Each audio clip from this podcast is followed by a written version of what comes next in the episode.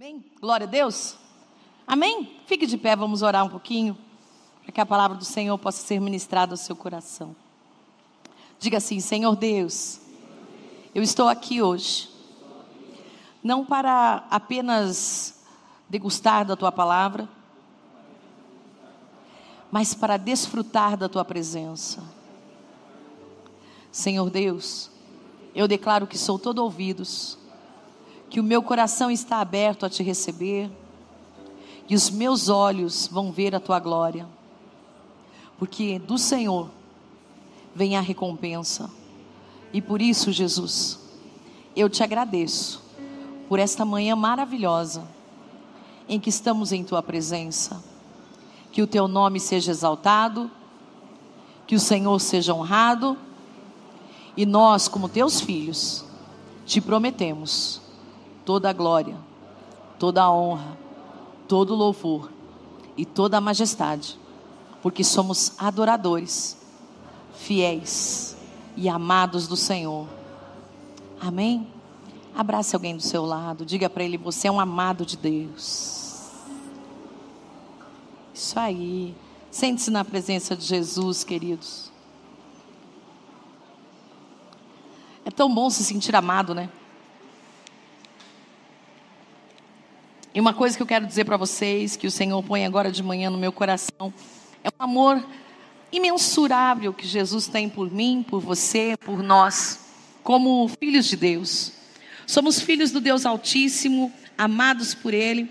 Deus, Ele escolheu a minha vida, escolheu a sua vida para fazer parte de uma grande comissão que Ele chamou, inclusive ele nos predestinou, Ele nos chamou, Ele nos separou para o louvor da Sua glória.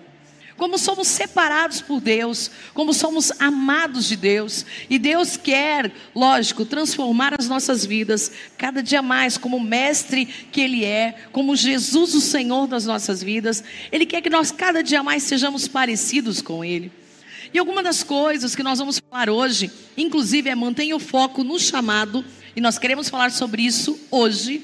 Nós queremos informar e colocar você diante da lente que você já mudou semana passada, na primeira semana, que nós falamos sobre manter o chamado, inclusive na pessoa do Espírito Santo. Então, hoje, queridos, eu quero falar um pouquinho com vocês sobre manter o foco no chamado que Deus tem para a sua vida. Amém? Glória a Deus. Filipenses 3,14 o apóstolo Paulo, falando na igreja de Filipos, ele disse o seguinte: Prossigo para o alvo, para o prêmio da soberana vocação de Deus em Cristo Jesus. Queridos, Deus coloca um alvo para nós, ou seja, prosseguir para o alvo, inclusive pecado é errar o alvo. Ou seja, a palavra do grego se chama hamartia, que quer dizer errar o alvo. Quando o apóstolo Paulo estava falando prossigo para o alvo, para o prêmio da soberana vocação, ele estava dizendo: olha, quando eu vou em direção ao que Deus me chamou, ao alvo que o Senhor colocou na minha vida, quando eu conheço o meu chamado, quando eu sei o propósito para qual Deus me criou, então eu recebo um prêmio de Deus, da soberana vocação em Cristo Jesus. Vocação é um chamado, é algo que Deus te separou para que você seja diante de Deus e dos homens. Amém? Manter o foco, então, queridos, significa concentrar a nossa atenção, as nossas habilidades, a nossa energia naquilo que Deus realmente nos chamou para fazer. A jornada do sucesso da nossa vida, ela começa com um passo focado em direção ao objetivo. Se eu tenho um foco, eu vou ao objetivo. Por exemplo, falando no, na vida pessoal. Por exemplo, eu tinha o foco de ser advogada. Então, eu fiz uma carreira dentro da minha mente daquilo que eu queria, como ser advogada. Então o que, que eu fiz? Eu fui estudar direito, eu fui trabalhar no escritório da advocacia antes, eu virei secretária do advogado primeiro. Então, quando eu entrei na faculdade, eu já sabia peticionar. Por quê? Porque eu já estava trabalhando na área. Então, para mim, a faculdade de direito era algo real. Ela não era algo que nem os estudantes fazem. Por exemplo, ah, eu, eu amo é, Educação física, eu amo fazer exercício físico, mas eu não faço exercício físico. Mas eu estou fazendo a faculdade de educação física. Você acha que você vai conseguir? Você está no seu foco, no seu objetivo? Não. Ah, eu amo é, a área de medicina. Mas eu nunca olhei nada nessa área. No máximo o que eu sei é o que eu vejo lá no Grey's Anatomy. Eu virei médico pelo Grey's Anatomy. Muitos viraram, né? Durante um tempo. Amém? Mas o que, que Deus está falando? Deus está falando que quando nós temos um foco, um objetivo, então nós temos que seguir em direção a esse alvo, para nós não pecarmos. Se eu saio do alvo, eu peco. Está entendendo ou não? Glória a Deus. Muito bem. Geralmente nós aprendemos uns com os outros, nós aprendemos com a sabedoria, nós também devemos saber então o que, que Deus nos chamou para fazer. Primeira condição, nós somos filhos, tudo bem até aí? Como filhos de Deus, somos herdeiros, ok? Co-herdeiros em Cristo das coisas dele, beleza? Segunda parte, para que Deus nos chamou? Uma delas você pode dizer para adorá-lo, tá certo? Perfeito. Que mais? Para sermos testemunhas, Jesus disse, da verdade. Testemunha é alguém que vai contar os feitos. Por exemplo, um dia eu tinha câncer e o Senhor me curou, o Senhor me libertou, o Senhor sarou o câncer que havia na tiroide na minha vida. Então isso é um milagre de Deus, eu posso hoje testemunhar que Jesus cura, porque isso na minha vida é um testemunho para a glória de Deus. Ok? Está aí tranquilo? Estão comigo? Muito bem, está lembrando do seu chamado. Bom, outra coisa. João Batista, queridos, ele sabia porque ele veio nessa terra. Vamos dar o um exemplo dele. João Batista ele disse: Eu não sou o Messias, eu não sou o Cristo, eu sou o que abre os caminhos. Eu sou a voz do que clama no deserto. Eu sou aquele que vem na frente. Eu sou aquele que leva vocês ao Senhor. Quando eles chegaram para João Batista e falaram assim: Olha, Jesus lá, o teu primo, ele está batizando mais pessoas do que você. João Batista diz assim: Eu avisei vocês, eu não sou o Messias, ele é o Messias. Seguia ele, ok? O que, que ele poderia ter feito na nossa carnalidade? Nossa, onde é que já se viu, né? Eu vim aqui para preparar o caminho do Senhor. Aí ah, daí Jesus tomou todos os adeptos meus para ele. Não, ele sabia o lugar dele. Ele sabia para que ele existia. Ele existia para preparar o caminho do Senhor. E quando o Senhor veio, então ele deixou o caminho aberto para ele. Dentro de tudo isso, queridos, eu quero falar uma história que talvez eu não sei se você conhece muito da palavra de Deus, mas eu vou te fazer um remember, tá? Vou te ajudar. É, eu quero falar um pouquinho da construção do segundo templo, do templo de Zorobabel. O templo de Zorobabel, ele está no tempo do reinado do rei Ciro, do rei Dario e do rei Ataxerxes. Quando Israel é separada por causa dos pecados, porque ela estava num tempo de degradação moral e espiritual, ela estava adorando outros deuses, ela estava fazendo tudo que desagradava a Deus, e Deus chamava os profetas como Jeremias para falar com ela. Deus usou Jeremias várias vezes e falou para eles: Cara, voltai para o Senhor se vocês não voltarem. Daí, como disse o Senhor, o que vê Jeremias? Eu vejo uma panela virada para a banda do norte. Pois viste bem, Jeremias, porque o mal virá do norte. A Babilônia vai vir e vai tomar Judá. E a Babilônia então vai fazê-los escravos, porque eles não ouvem a minha voz, eles não obedecem os meus decretos, eles não ouvem os meus mandamentos. Então eu vou trazer uma opressão sobre esse povo, e esse povo ficará então exilado na Babilônia. Eu vou arrancá-los da sua terra, eles chorarão como aquele que perdeu tudo, e eles vão perder porque eu, o Senhor, estou tirando eles de lá. Nisso então, Deus começa um tratar com, com o povo de Israel. E o povo de Israel vai exilado para a Babilônia. Nabucodonosor vai lá, toma, entra no templo de Salomão, templo lindo, maravilhoso, destrói o templo de Salomão.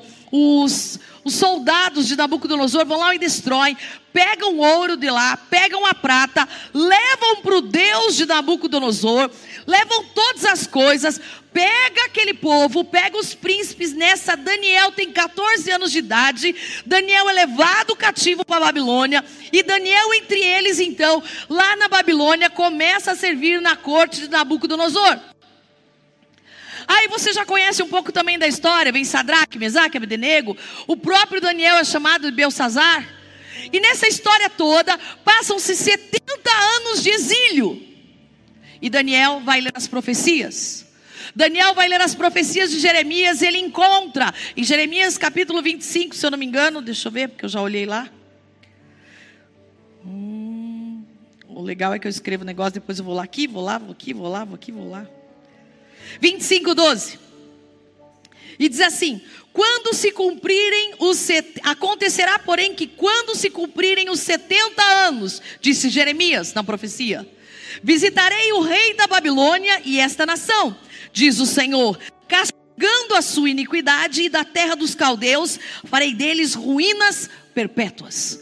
E Deus vai então e visita o filho de Nabucodonosor.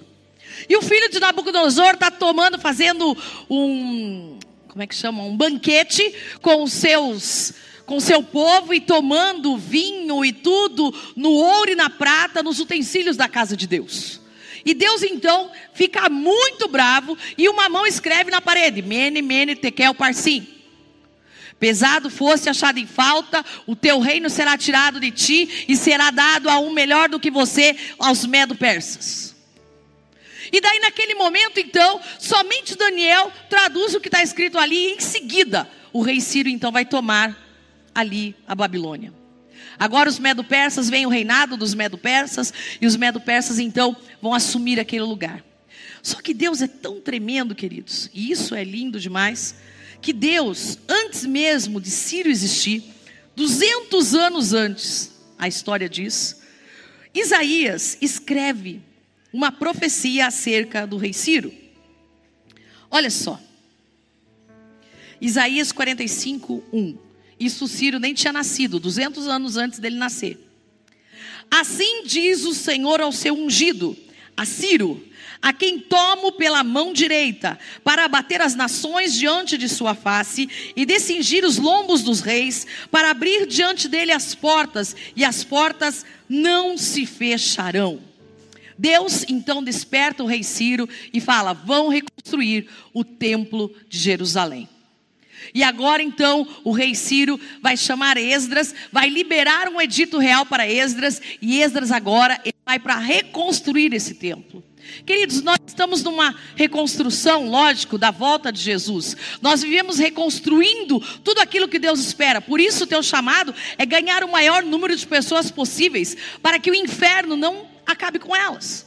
O nosso chamado é salvar as pessoas para Cristo. Aquilo que Deus espera de nós é que falemos do amor dele para as pessoas.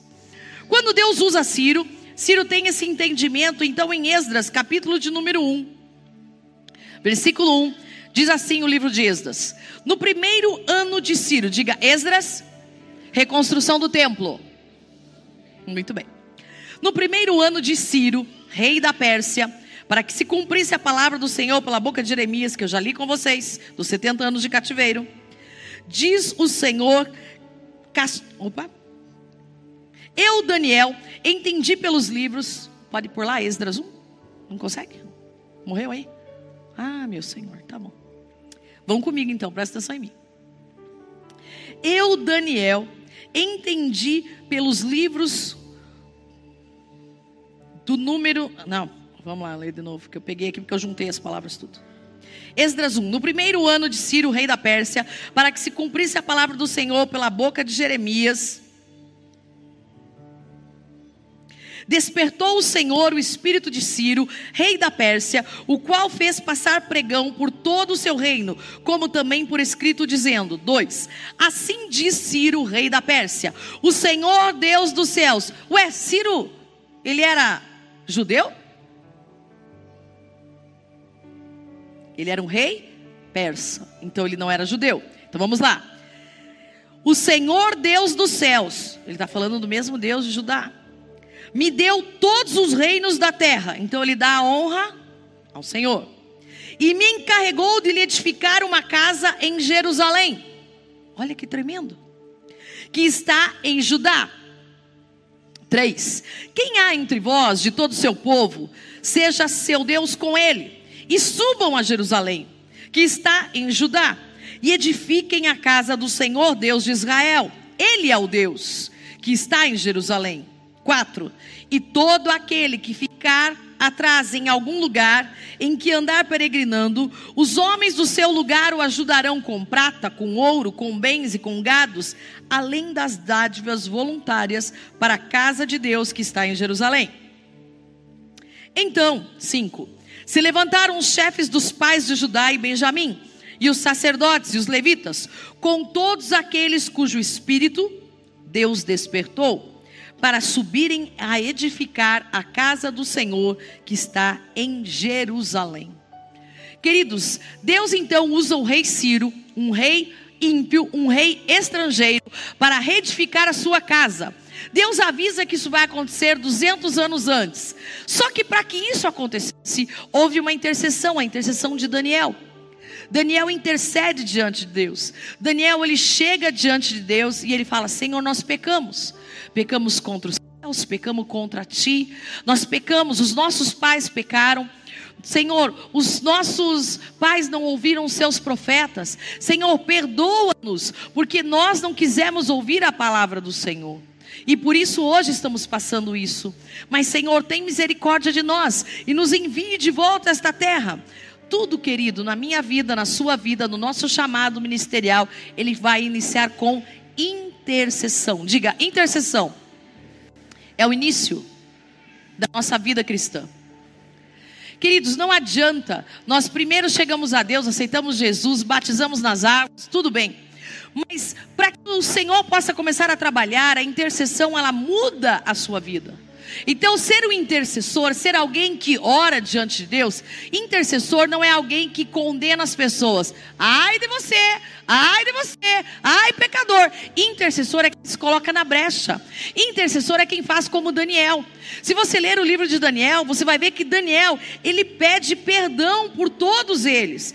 Daniel, ele exatamente em 9:2, ele diz: "No primeiro ano do reinado, eu, Daniel, entendi pelos livros que o número dos anos que falaram o Senhor ao profeta Jeremias, em que haviam de cumprir as desolações de Jerusalém, era de 70 anos. Então Daniel chega diante de Deus e começa a interceder por isso e dizer: Senhor, tem misericórdia. Senhor, tem misericórdia de nós, nós pecamos. Mas Daniel pecou com eles? Com certeza não porque ele ainda era criança quando eles fizeram todas aquelas coisas. Só que Daniel, ele se coloca na brecha. E ele diz: Nós pecamos, nós procedemos impiamente, nós fizemos o que não era bom, nós não andamos segundo o teu decreto, nós, Senhor, nos rebelamos à tua vontade, nós, Senhor, não queremos te ouvir, nós, Senhor, fomos surdos. E quando Daniel então começa esse pedido de perdão, os céus começam a se mover. Assim é o chamado ministerial. Quando você aprende, você já está com a sua vida de devocional, amém? Mas quando você aprende a pedir perdão pela sua família, como se fosse o seu pecado. Quando você aprende a pedir perdão pelos seus irmãos, como se o pecado fosse seu. Quando você aprende a pedir perdão pelas pessoas que você quer vê-las convertidas, como se o pecado fosse seu. Deus então olha para você como um intercessor, como alguém que se coloca na brecha e começa a desatar as pessoas. Porque Daniel mesmo ele não volta para lá. Mas o povo de Judá, o povo de Israel começa a retornar do exílio e vão novamente então e vão para reconstruir a casa do Senhor. Amém? Amém? Então a intercessão muda o coração não somente de Deus, mas também das pessoas na qual nós amamos. Se você não sabe, 14 anos depois, Neemias vai reconstruir os muros de Jerusalém. E quando Neemias reconstrói os muros, muros significa a proteção da cidade. Então Neemias ele se preocupa em proteger a cidade dos inimigos. Ele se preocupa em cuidar. Deus levanta ele para isso. Voltando em Zorobabel, seu nome significa semente da Babilônia. Zorobabel, então, ele vai reconstruir o templo como governador, então, como governador naquele tempo de Israel, através do edito do rei da Babilônia, do rei Ciro, que é o rei persa. Zorobabel era descendente da casa de Davi. Por isso seu nome aparece duas vezes nos versículos 12 e 13 de Evangelho segundo Mateus, capítulo de número 1. Ele aparece lá como da linhagem de Jesus. Outro que ele aparece também é no Evangelho de Lucas, capítulo de número 3, versículo 27. Depois, querido, que Deus faz, que você faz uma intercessão, o que, que começou a acontecer aí? Zorobabel, ele era filho de Jeconias. Filho não, neto de Jeconias. Ele era então descendente da linhagem de Davi. Da onde Jesus vem? Tudo que você faz na sua vida, querido, vai atingir, sim, Senhor, a sua descendência. Tudo que você faz é para abençoar a sua descendência. Pastor, eu posso também trazer a minha ascendência. Se você interceder por ela, você pode. Mas, querido, a sua descendência, aquilo que vem do seu cordão umbilical, tudo é abençoado através da sua vida. Deus abençoa até mil gerações daqueles que o servem. Amém? Muito bem. A primeira coisa que eles fazem durante o tempo que eles chegam em Jerusalém, e eles vão fazer uma caminhada de 1.200 quilômetros aproximadamente. Quando eles chegam lá, a primeira coisa que eles fazem é levantar um altar para Deus. Então, intercessão. Segundo, levantar um altar para Deus. Olha só o texto em Esdras 3, 1, 4. Chegando, pois, o sétimo mês, estando os filhos de Israel já nas cidades, ajuntou-se o povo como um só homem. A intercessão fez deles se tornarem um só na presença do Senhor. E levantou-se Josué, filho de Josadaque, e seus irmãos, os sacerdotes, e Zorobabel, filho de Selatiel, e seus irmãos. Zorobabel, o governador e edificaram o altar do Deus de Israel. Então, ao invés deles começarem a edificar a casa, primeira coisa, edificaram um altar.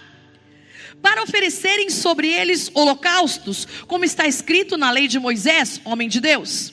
3. E firmaram o altar sobre as suas bases, diga, altar firmado. Porque o terror estava sobre eles por causa dos povos da terra. Ou seja, o povo queria matar todos eles. Ofereceram sobre este altar holocaustos, ofertas pacíficas, todo tipo de oferta sobre oblação do pecado, tudo que pudesse eles ofereceram, pela manhã e pela tarde. E ainda, versículo 4: celebraram a festa dos tabernáculos, como está escrito, ofereceram holocaustos cada dia, por ordem, conforme ao rito, cada coisa em seu dia. Então, depois da intercessão, eles restauram o altar o altar e ainda fazem a festa dos tabernáculos. O que significa altar? Altar, querido, ele significa a morte de Jesus. Se você não sabe, Deus começa fazendo primeiro o tabernáculo de Moisés, que era uma tenda que eles levantavam e andavam pelo deserto e ficaram peregrinando durante anos até eles entrarem na terra prometida. Entram na terra prometida, a tenda de Moisés fica em Gibeon. Beleza, continuando na tenda ali, o Senhor levanta o outro tabernáculo, o tabernáculo de Davi, onde a arca da aliança está aberta para o povo, que eles possam fazer adoração 24 horas, mostrando o futuro do tempo da graça. Mais tarde, então, Davi deixa todo o dinheiro, toda a prata, todo o ouro, tudo que Salomão precisava e faz o, faz o templo de Salomão. Um templo lindo, maravilhoso, que era de grande opulência. E por que, que eu estou falando isso para você? Para você entender. Porque esse templo de Salomão era o sonho deles. Lá, a glória de Deus, quando a arca da aliança entra, a glória de Deus desce naquele lugar. E aquele lugar eles não conseguem ficar de pé, tamanha unção que tinha. Só que vem o tempo de Nabucodonosor, eles se desviam dos caminhos do Senhor e Deus destrói o templo de Salomão mostrando que a unidade, a aliança com eles estava rompida. Deus tinha rompido essa aliança. Eles tinham perdido a unção. Eles tinham perdido o poder de Deus. Aí então, agora eles estão voltando. E eles vão reconstruir o templo de Zorobabel. E esse templo, então, eles vão fazer da forma certa. Eles intercedem, eles constroem um altar. E ao construir o altar, altar significa a morte de Jesus. Altar também significa lugar de se comunicar novamente com Deus. Altar fala de oração, adoração, renúncia. Altar fala de pagar um preço. A fumaça que subia era o cheiro que Deus sentia. Era a melhor parte. Ela precisava ser oferecida a Deus. Quatro princípios que a gente aprende com a construção do templo de Zorobabel. E eu quero falar sobre isso. Um, prioridade no nosso chamado não é fazer a obra de Deus. Isso você fará se você amar a presença de Deus. Então a prioridade do nosso chamado, o que, que aconteceu quando Deus rompeu o templo de Salomão? Eles perderam a unção. O que, que em Zorobabel eles começaram então? Eles começaram a mostrar que a prioridade era amar a Deus. Vamos construir um altar. Altar, queridos, cultura de altar significa o meu coração, o seu coração. Um coração íntegro, um coração sincero, um coração humilde, um coração que chega com valor na presença de Deus. Cultura de altar, querido, quer dizer tempo de devoção pessoal, tempo de intimidade com Deus, vida de oração que não pode ser negligenciada, dia sim e dia não. Todo dia tem que ter vida de oração, vida de jejum. Não sei se você está no jejum dos 21 dias, mas querido, não é você peca e daí você fala bem assim: ai, eu não sei por que, que eu faço esse jejum. Gente, tem vergonha na cara falar um troço desse. Você não faz jejum por causa da sua vida, você faz jejum por causa de Deus. A sua vida, por amar a Deus, é que você faz o jejum. Jejum, eu quero matar a minha carne, para eu não falar essas besteiras, as asneiras que eu falo no dia a dia. Jejum é para a minha boca que está assim, que nem uma matraca, ficar assim, ouvindo a Deus. Não a minha alma, reclamona, chata, que fica lá toda hora murmurando. Agora está chovendo, Jesus. Ai meu Deus, que será? Deixei a roupa no varal. Graças a Deus, vai lavar tudo de novo. Né? Então, não é isso. Cultura de, de, altar é uma cultura que você, então você vai jejuar para que você seja uma pessoa melhor diante de Deus. Para que quando você chegue diante de Deus, Deus olhe para você e fale: ah, sim, Senhor, esse é meu filho amado em quem me alegro. É você jejuar e Deus olhar igual Deus falou para o diabo lá por causa de Jó e disse: Viste meu servo Jó? Jó é íntegro, Jó é sincero, Jó está na minha presença. Nós jejuamos porque em Deus é. Senhor, é um prazer para mim jejuar. Eu não jejuo por causa da minha esposa, do meu esposo, do meu filho, da minha filha. Eles podem até estar no motivo do jejum, mas eles não são o principal motivo. O principal motivo é o meu amor por você. É querer ouvir a sua voz. É querer sentir a tua presença. É amar o Senhor de tal maneira que eu não consigo ficar longe dele. Eu não sei você, queridos, mas quando eu estou sozinha, e seja no carro, gosto muito de ficar sozinha no carro dirigindo. Seja que nem agora em cima que eu estava ali falando com Deus, no quarto, em qualquer lugar. Eu começo a falar de Deus e eu começo a chorar e falar com Ele e chorar. Porque eu sinto a presença. É uma delícia estar na presença de Deus. É um prazer estar na presença de Deus. Isso é cultura de altar. Cultura de altar, então, é uma vida de oração, de jejum e de palavra. Ah, eu vou fazer a escola porque eu vou ser um líder. Não, eu vou fazer a escola, vou fazer o ITT porque eu quero conhecer mais Jesus. Eu quero saber aquele que me formou, aquele que me gerou, o que, que ele fala. Eu quero conhecer as suas palavras no profundo. Eu quero saber o que Jesus tem para mim. Com certeza, Jesus tem coisas para me ensinar, para me transformar, para me mudar. Todos os dias ele tem. E é por isso que a gente vem nos cultos, porque todos os dias Deus tem algo novo para nós cultura de altar é um temor de Deus, é um respeito por Ele tão grande que quando alguém fala uma besteira, ainda que uma piadinha lá, não sei o que se fala, ah, vigia, irmão, pelo amor de Deus, não, é besteira, não vai ficar falando essas coisas, né? tem uns lá, não sei, umas piadas gospel, né? Que mexe com o Espírito Santo. Deus está feliz. E essas piadas gospel, o que que faz? Ah, elas podem apagar o Espírito Santo. Como piadas que falam de línguas estranhas.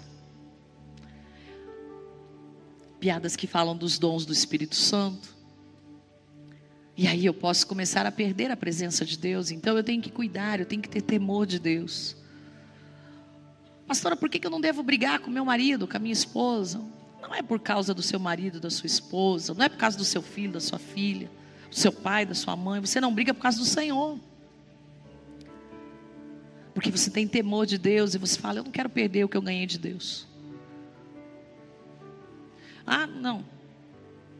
Vamos orar. Amém? Cultura de altar é a nossa essência, é a nossa adoração. É um ato profético que diz, então, para a igreja que ela tem um altar. Então, depois da intercessão, devemos cuidar do nosso coração e ter uma cultura de altar. Dois, não existe uma casa sólida sem um fundamento sólido. É isso que Zorobabel nos ensina. Quando Esdras, capítulo 3, versículo 10 e 11, eles colocaram os alicerces. Olha só, quando, pois, os edificadores lançaram os alicerces do templo do Senhor, então apresentaram-se os sacerdotes, já vestidos com trombetas, e os levitas, filhos de Asaf, com símbolos, para louvarem ao Senhor, conforme a instituição do rei Davi, rei de Israel. E cantavam juntos por grupo, louvando e rendendo graças ao Senhor, dizendo: Porque Ele é bom, porque a sua benignidade dura para sempre sobre Israel.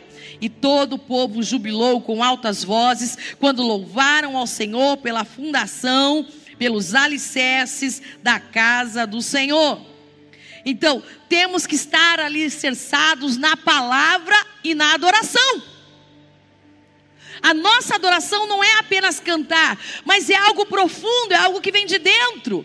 Como eu amo a presença de Deus, o meu alicerce é o que eu adoro a Deus.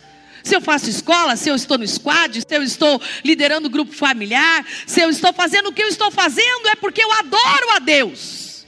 É a minha forma de ser servo adorador. Eu sirvo com prazer. É um prazer ser um pastor para mim. É um prazer cuidar da igreja. Ai, mas não é pesado. Querido, se você falar isso, falta amor. Nada é peso quando existe amor. Nada é pesado quando o Senhor é a prioridade da sua vida. Porque você está na direção, você está no caminho. Quando nós fazemos as coisas para o Senhor, é diferente do que eu faço para mim. Que quando eu faço para mim, a minha satisfação vai embora rápido. Nossa, fui para a praia, que delícia! Meu Deus, foi maravilhoso, mas já acabou. Agora, quando eu faço para o Senhor, a recompensa é eterna. A alegria que vem no seu coração não é igual.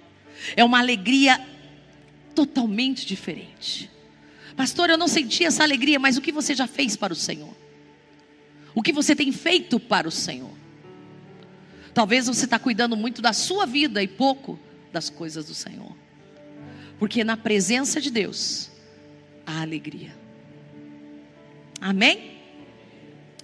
As nossas raízes, queridos, precisam ser profundas, alicerçadas na rocha.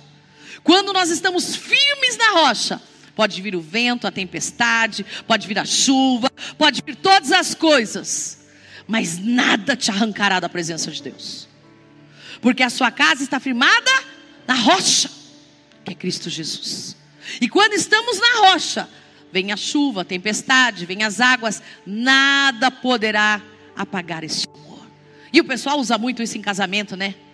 As muitas águas não poderão afogar esse amor, apagar esse amor.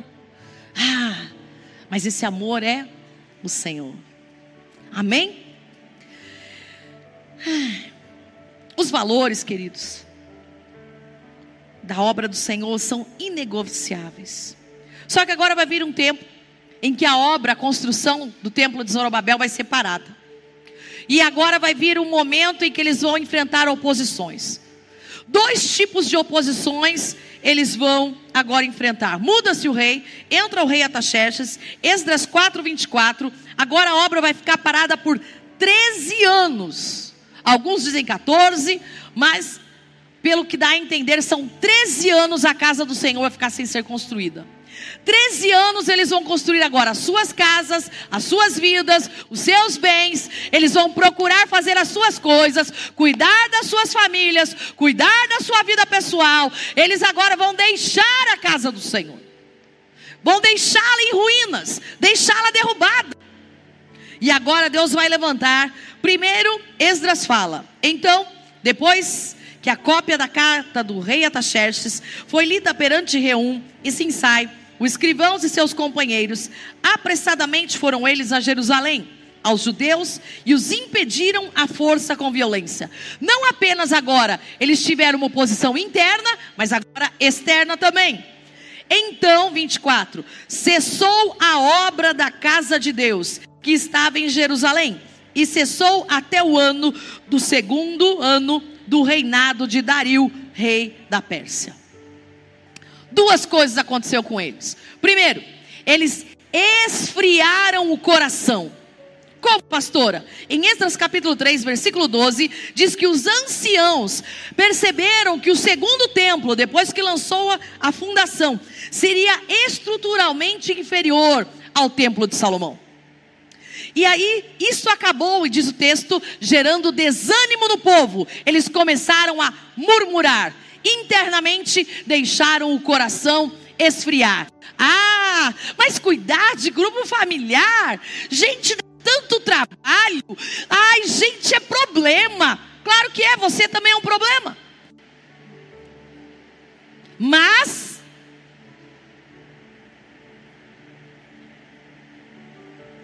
esse problema Deus ama.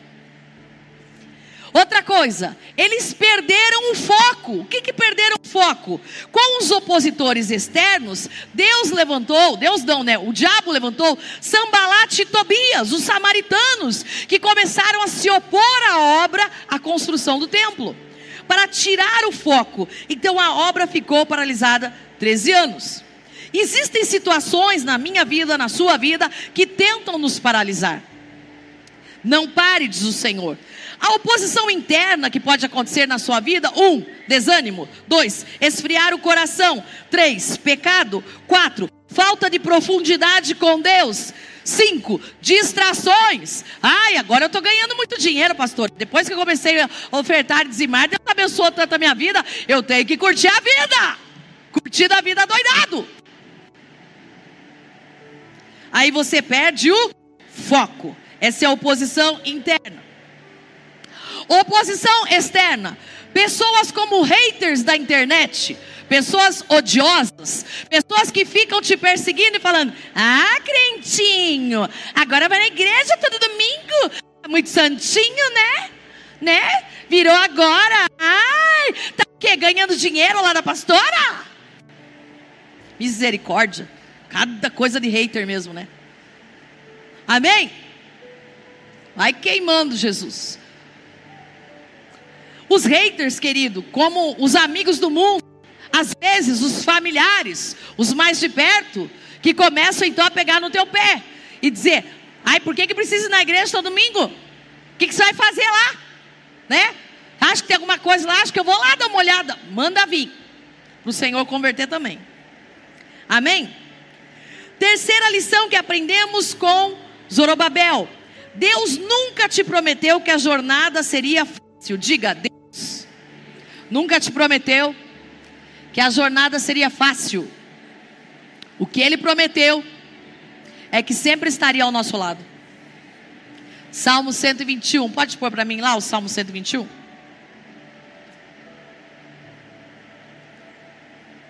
Você não estava com saudade da chuva? Eu já até estava com saudades. 121, 1.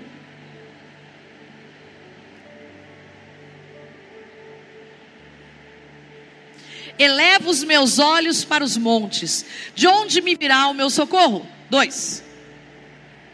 O meu socorro vem do Senhor, que fez o céu e a terra. Três. E não permitirá que os meus pés vacilem, ou seja, que eu duvide. Não dormitará aquele que te guarda. Deus não dorme. Quatro. É certo que ele não dorme, não dormita, nem dorme o guarda de Israel. O Senhor é quem te guarda, o Senhor é a tua sombra, a tua direita. Então o que, que Deus prometeu para mim e para você? Que Ele sempre estaria ao meu lado e ao seu lado. Mas não falou que seria fácil. Amém? Provérbios 14, 10 diz: Se você vacila no dia da dificuldade, como será limitada a tua força? Se te mostrares frouxo no dia da angústia, a tua força será pequena. Provérbios 14, 10. Então, quando a gente começa a entender isso, a gente mostra, a gente vê que a nossa força com Deus, ela é forte. Agora Deus nesse momento vai levantar os profetas, o profeta Ageu e o profeta Zacarias, e vai chamar a atenção do povo. Deus vai exortar, consolar, encorajar, repreender o povo escolhido dele. E através desses profetas, então, Ageu vai chamar a atenção e falar: o que, vocês estão construindo a casa de vocês? Parem com isso e voltem a construir a casa do Senhor. Voltem para Deus. Parem de ficar cuidando da sua própria vida. Vão cuidar das coisas do Senhor. E Ageu, capítulo 1, versículos 12 a 14. Então, disse o Senhor através de Ageu então Zorobabel, filho de Selatiel, e Josué, filho de Josadaque, sumo sacerdote, e todo o restante do povo obedeceram à voz do Senhor seu Deus e às palavras do profeta Geu. Assim como o Senhor seu Deus o enviara, e temeu o povo diante do Senhor. 13.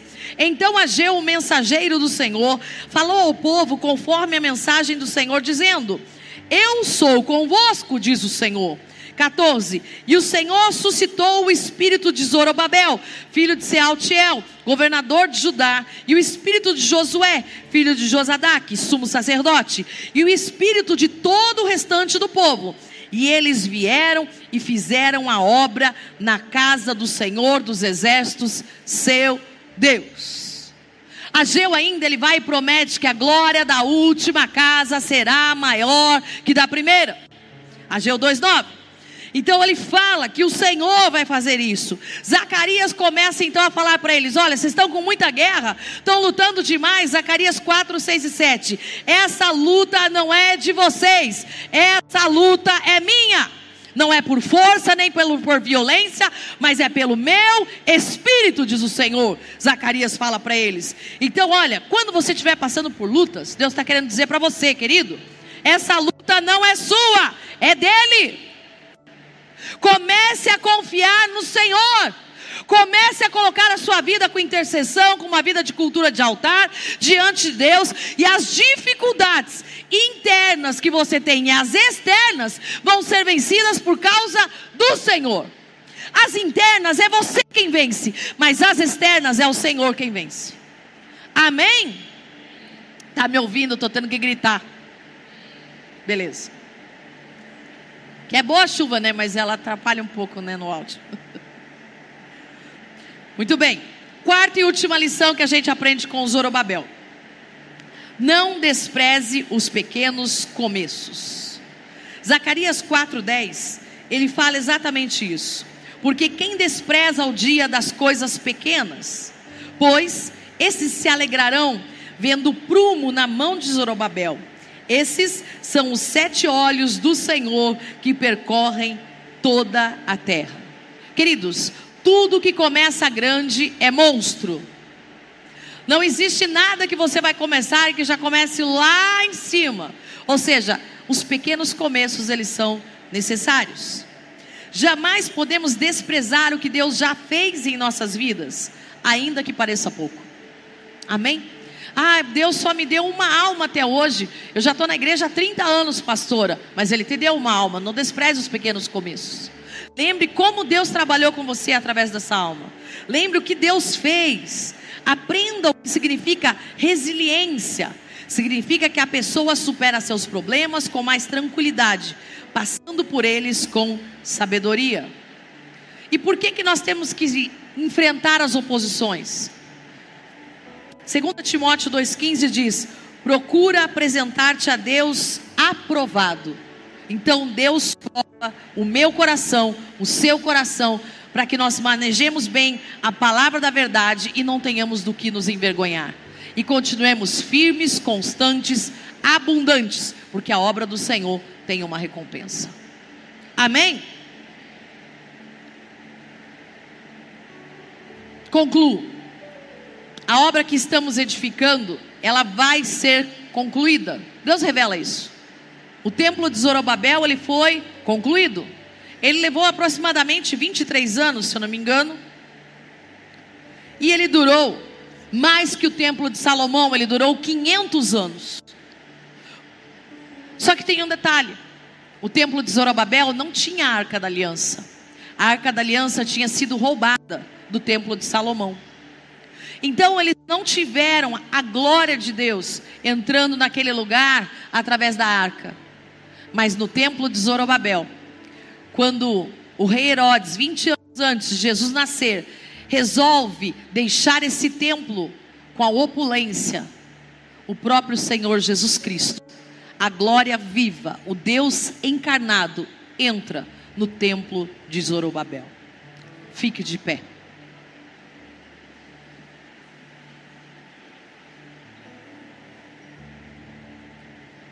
A glória da última casa será maior do que a primeira?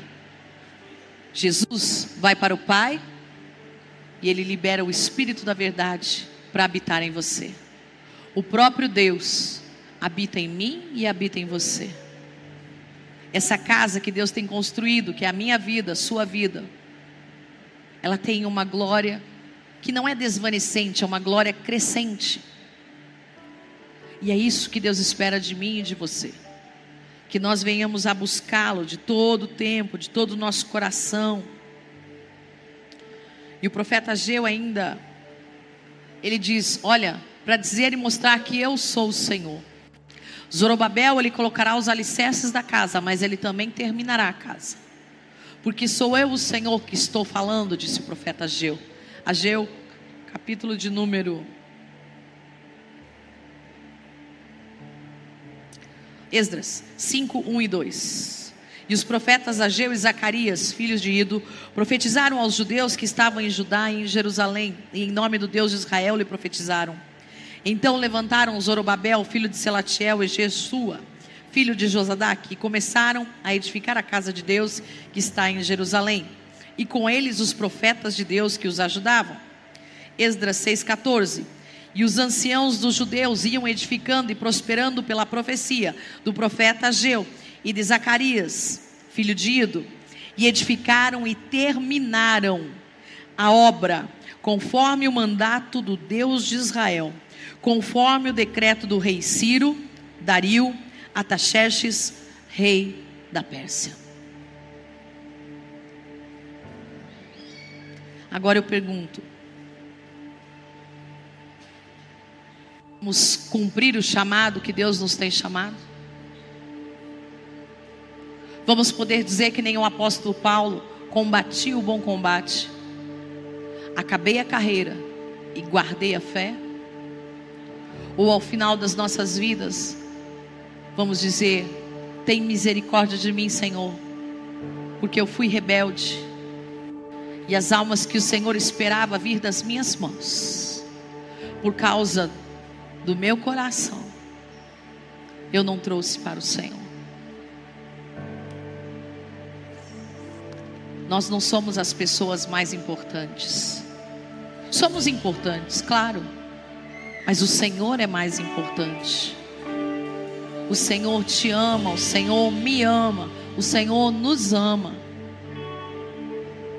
E esse tem que ser o motivo de estarmos na casa do Senhor nós amamos alguém. Eu não sei você, mas eu vou comparar um, um amor de um noivo com uma noiva. Quando nós amamos, lembre lá no começo, quando você amava lá, você era jovenzinho, você ficava empolgado.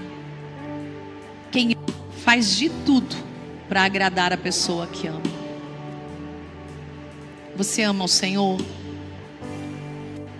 Faça tudo para agradá-lo. Senhor, o Senhor não se preocupa, Ele se preocupa sim. Ele se preocupa em que você faça a vontade dEle. O Senhor se preocupa que você o obedeça. O Senhor se preocupa que você libere a sua vida para Ele dia após dia. Essa é a preocupação do Senhor. Que você seja um servo do Deus Altíssimo.